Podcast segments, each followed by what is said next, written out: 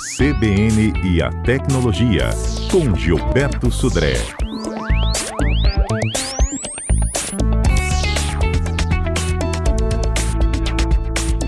Gilberto Sudré, bom dia. Bom dia, Patrícia. Bom dia, ouvintes da CBN. Rapaz, eu confesso que eu fiquei curiosa com o tema de hoje. Os erros que você comete ao navegar na internet e não sabia. O que, que eu posso estar fazendo de errado, Gilberto? Então, Patrícia, exatamente. Né? A maioria das pessoas, de nós né, passamos várias horas na internet todos os dias, navegando em vários sites, né? E aí, é, acontece que a gente pode, em algumas situações, até por não, ou não conhecer, ou muitas vezes a gente está distraído, né? Na verdade, o foco maior é a navegação, buscar alguma informação na internet. A gente pode cometer alguns é, erros, alguns equívocos, né? Que podem colocar em risco a nossa navegação né, e até a nossa, é, o nosso acesso à internet. Né? Esse, esses, é, essas ameaças né, podem deixar nosso navegador um pouco mais lento ou até deixá-lo vulnerável a alguns ataques externos. Né? Então, vamos falar de alguns hábitos que a gente pode colocar em risco a nossa é, navegação. O primeiro delas é, primeiro, primeira dica né, ou sugestão é quando a gente desconsidera atualizações dos aplicativos e principalmente do navegador. Os navegadores hoje são uma peça fundamental para você acessar as páginas da internet. E muitas vezes a gente tem lá aquela alerta, ah, até a gente comenta aqui na CBN Tecnologia, ah, tem que atualizar o Chrome porque tem uma vulnerabilidade séria, ou o Firefox, né, tem que atualizar também. E a gente muitas vezes não faz isso, né, ou não faz atualização daquele aplicativo e fica lá com aquela vulnerabilidade na, lá no, no, seu, no seu aplicativo e aí permitindo que um hacker pudesse roubar informações né, ou invadir o seu computador. Né? Uhum. Outra coisa que a gente faz meio que no automático atualmente, né? Praticamente todo software, todo site que a gente entra, aparece aquela mensagem ali. Esse site utiliza cookies para rastrear você. Nossa, você direto. Aceita. É. O que a gente normalmente faz? Vai lá no OK, né? Aceita, aceita né? Uhum. Não pode. Esse tipo de, de aceite, né? Em algumas situações pode colocar em risco nossas informações, porque esses cookies que o, o site grava no nosso computador podem ter informações pessoais, como e-mail, senha né, que você usou naquele site, produtos que você está pensando em comprar. Então, esses cookies, né, dependendo do site que você está aceitando, pode colocar em risco a sua privacidade. Então, é importante a gente é, lembrar ou pensar exatamente antes de dar o OK lá do cookie, pensar se realmente aquele site é um site confiável ou não, né, nessa questão. Mas é engraçado que às vezes se você não aceita, ele não abre. Se você rejeita, porque as, tem uns que te dão três opções: aceito, rejeito ou configurar. Isso. Né? Então, Mas se é você é... às vezes não aceita, os que dão só as duas opções de aceito ou não, se você não aceita, ele não abre de jeito nenhum. Exatamente. Então, nesse caso, né, bem, bem lembrado, né? nesse caso, é, Patrícia, o ideal é que você olhe o site, verifique se realmente você quer aquela informação, se aquele site é um site que você considera confiável para aceitar os cookies que estão é, exigindo que você entre naquele site lá para acessar aquele serviço ou comprar aquele produto que está lá no site também. Então, essa é uma questão que você tem que avaliar, né, nesse caso lá. Né?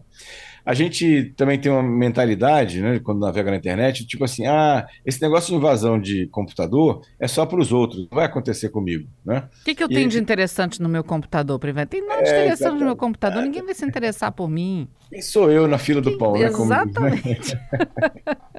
E ninguém vai se interessar. E tem muita coisa importante no seu, no seu é, computador, no seu celular, que pode ser útil para poder depois o atacante aplicar um golpe contra você mesmo. Né? Então, ou seja, essa mentalidade de que isso não vai acontecer comigo não é mais tão verdade assim. Então é bom a gente prestar alguma atenção nesse, nessa questão. Né?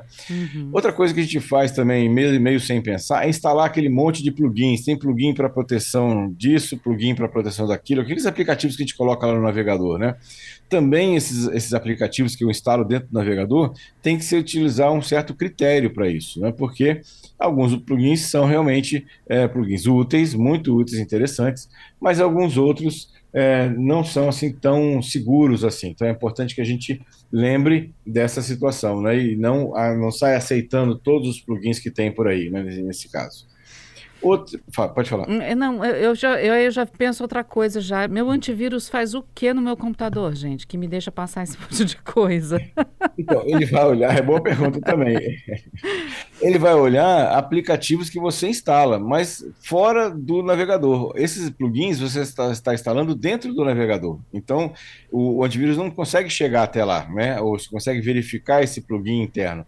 Muitas vezes você tem que observar ou fazer uma pesquisa na internet antes de instalar aquele plugin, se alguém reclamou, se tem alguma reclamação sobre aquele plugin, sobre aquela extensão, né, do navegador que você vai instalar, né, para isso. Menino, então, é bem... mas olha Olha o trabalho, você está tentando fazer uma coisa que te pede um plugin, você tem que parar, ir lá num é. reclame aqui ou fazer uma pesquisa para saber se esse plugin demora pelo menos uns 40 minutos até você se convencer que é seguro, para depois você voltar e continuar. E se você se convence que não é seguro, você desiste em começar o trabalho do zero buscando outra coisa. Faz ideia. Exatamente. Infelizmente, né, gente, assim, os, os plugins que eu sugiro aqui, a gente já sugeri alguns aqui de verificação de link malicioso e tal. Esses plugins eu testei, verifiquei e tal, mas a gente tem que, infelizmente, né, a, a segurança ou a liberdade é eterna vigilância, né? Vamos chamar assim, não tem aquela, aquela frase? Então, Verdade. infelizmente, a gente tem que ficar atento a essas, essas é, questões, né, para poder evitar né, que a gente caia algum golpe ou coisa parecida, né, para isso. Uhum. Mas outro vamos hábito, lá, vamos lá. Outro hábito que a gente normalmente também muitas vezes não utiliza é usar uma VPN quando eu estou usando um Wi-Fi público. Wi-Fi público a gente já falou várias vezes aqui que é um ambiente bastante hostil, né? ou seja, usar um Wi-Fi de uma cafeteria, de um hotel, do aeroporto. Então, quando você vai usar uma rede sem fio dessa natureza, né, é, é interessante que você tenha redobre a sua atenção e, se possível, até usar a VPN, aquele canal criptografado, para proteger os dados que você está entrando. O mais é, interessante, se você pode, é usar o 4G ou 5G uhum. né, do local. Mas se não tem como, você tem que usar a, rede sem fio do local, e aí o interessante é que você use né, é, uma VPN para isso. Tá, né? e Nesse... como é que a gente faz isso no celular ou no computador? A gente entrou, tem Wi-Fi? Ah, tem Wi-Fi. Você ativa o VPN antes de entrar no Wi-Fi público? Como é que funciona? Você entra, entra no Wi-Fi público, conecta e ativa o VPN. Aí onde é que tem VPNs? Tem VPNs que embutidas no antivírus, tem antivírus pagos que já tem uma, uma VPN disponível para você, só você ativar no, no antivírus.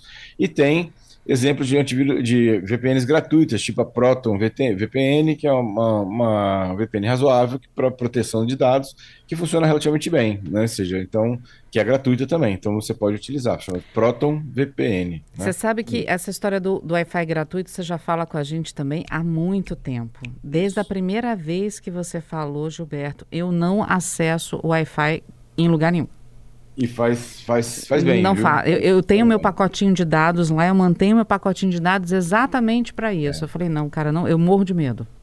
É porque é um tipo de, de ambiente, né? No caso do Wi-Fi, que você não sabe quem está do outro lado. Não sabe se aquela rede Wi-Fi é segura ou não, se é aquela rede Wi-Fi mesmo que você está conectando ou a rede Wi-Fi do, do atacante, do golpista. Então, assim, é, é muito difícil, realmente. O, o, assim, quando tem necessidade de usar, você tem que usar uma VPN para você ficar um pouco mais seguro em relação a isso. Infelizmente, essa é a, a, a realidade, né, para isso. Né? Uhum. E vamos lá, tem mais coisa que a gente faz de errado?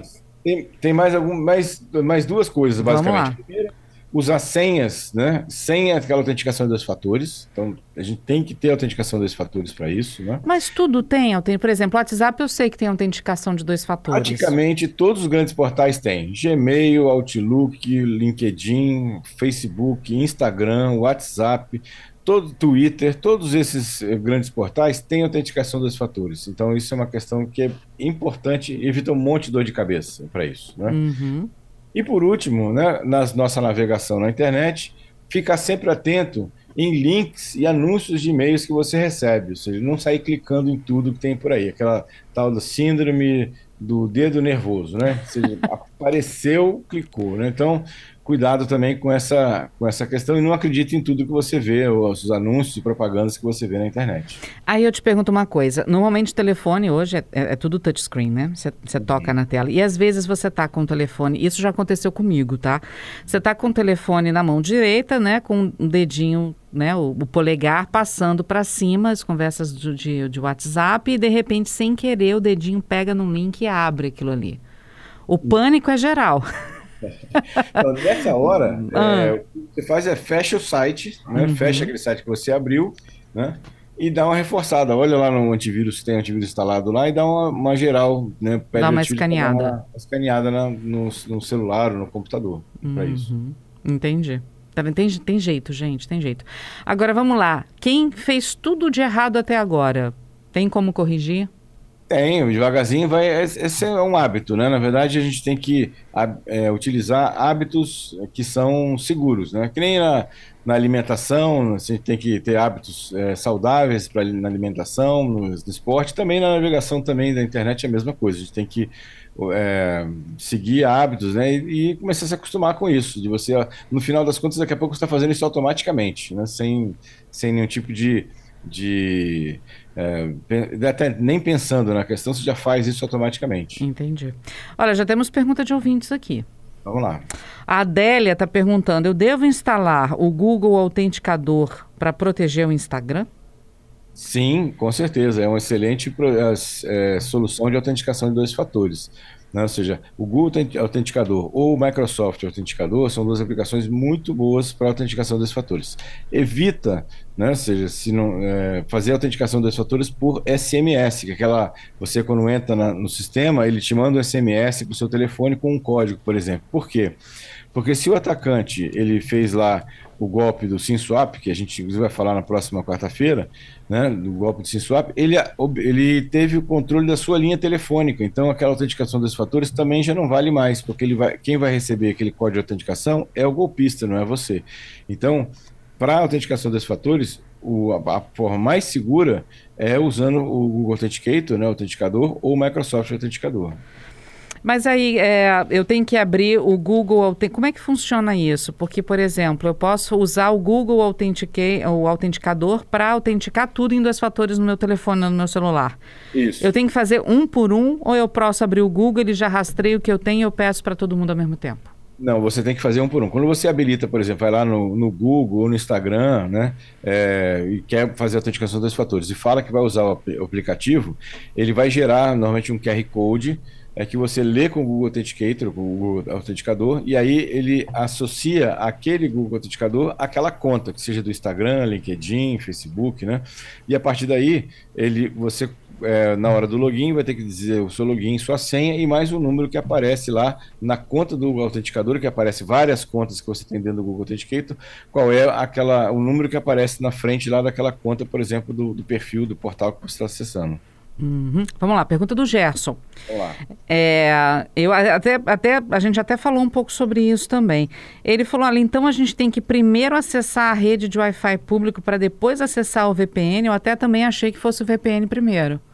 Porque, sabe, porque a VPN, na verdade, você tem que estar conectado na internet para ela reconhecer. VPN e lá no portal do VPN, da VPN lá para estabelecer o canal criptografado. Então, primeiro você conecta na internet e logo em seguida, sem fazer absolutamente nada depois disso, de conectado na internet, você habilita ou executa o aplicativo de VPN. A partir daí você está protegido. Tá. O perigo, por exemplo, o fato de eu entrar nessa rede não é perigoso só se eu fizer alguma coisa utilizando essa internet, o fato só de eu entrar nela, nesses segundos entre eu entrar e acessar o VPN para criptografar, eu não corro risco nenhum?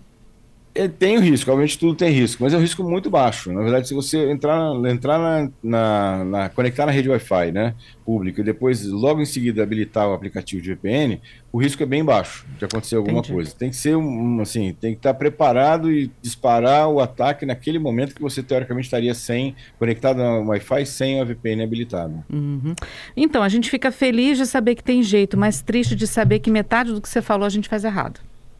Então, é, é, é, hábito. Devagarzinho a gente vai, vai tendo a conscientização de que é da segurança que a gente precisa ter, de como é que a gente deve ter um hábito em relação a isso, e aí a gente consegue ter uma, uma navegação um pouco mais segura. Temos perguntas também aqui no estúdio. Daniel Marçal. Ei, Gilberto, bom dia. Bom dia. Só para saber, é, os usuários de iPhone, né, eu, eu que tenho iPhone tem bastante tempo, sempre escutei que é quase impossível a gente ter, ser vítima de vírus no, no, no, celular, no iPhone.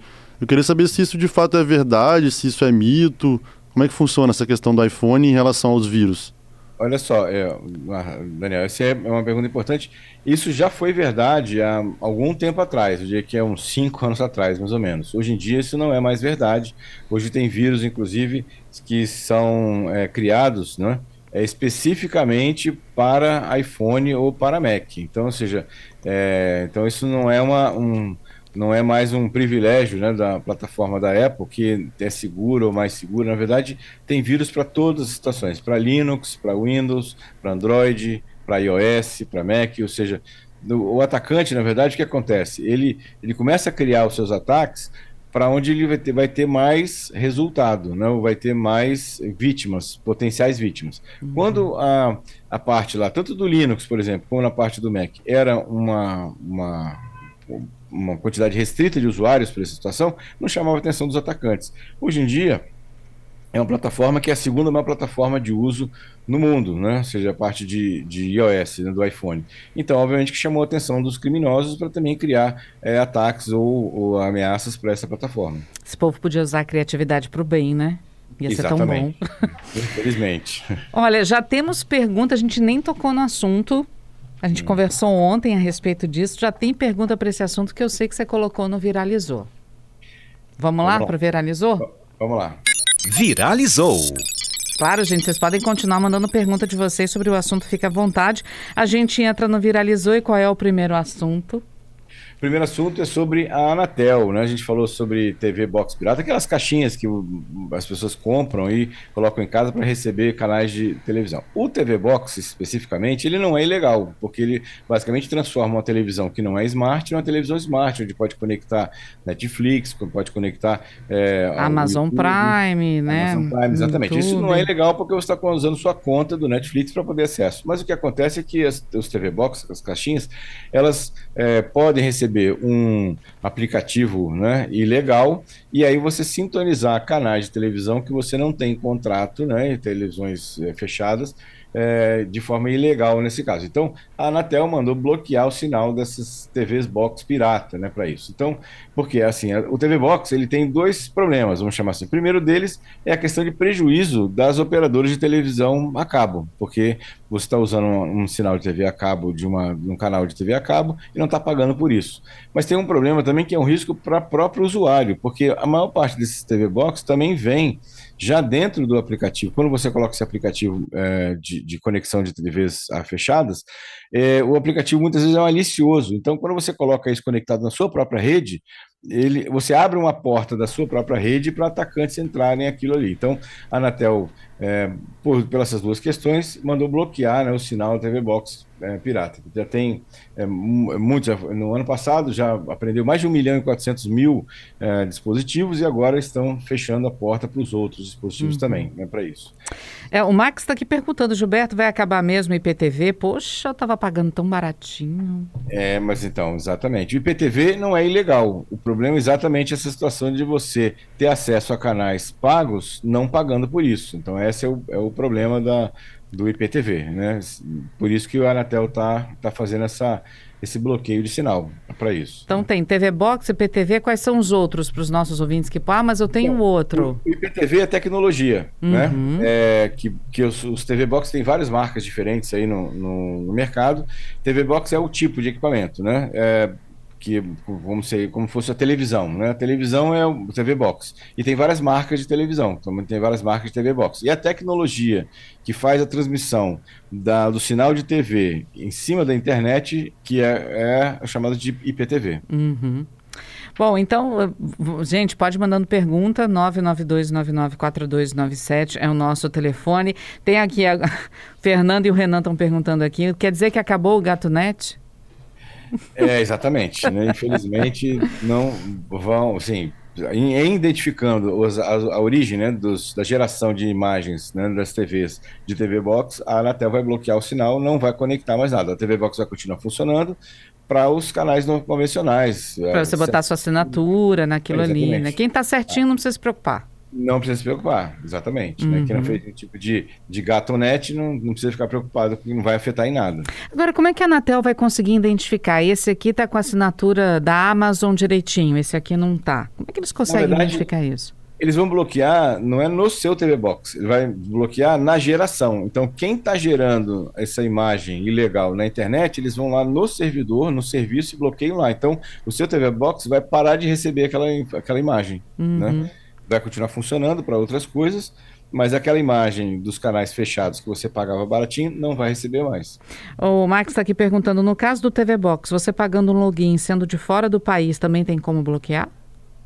É, tem tem é, bloqueio, dá, dá para fazer. Não sei se a Anatel vai fazer exatamente nessa situação, porque o, o ele pode bloquear o tráfego, né? Ou seja, a origem, né? É, sendo uma origem ilegal ou que está uma origem que está compartilhando um conteúdo ilegal, a, ele pode bloquear a, o acesso a esses endereços IPs internamente. É óbvio que uhum. tem formas de, de, de, burlar, né, uma questão complicada, mas a grande maioria não conhece essas formas ou não tem essas formas de, de burlar, então eu acredito que a grande maioria vai ser impactada com esse bloqueio.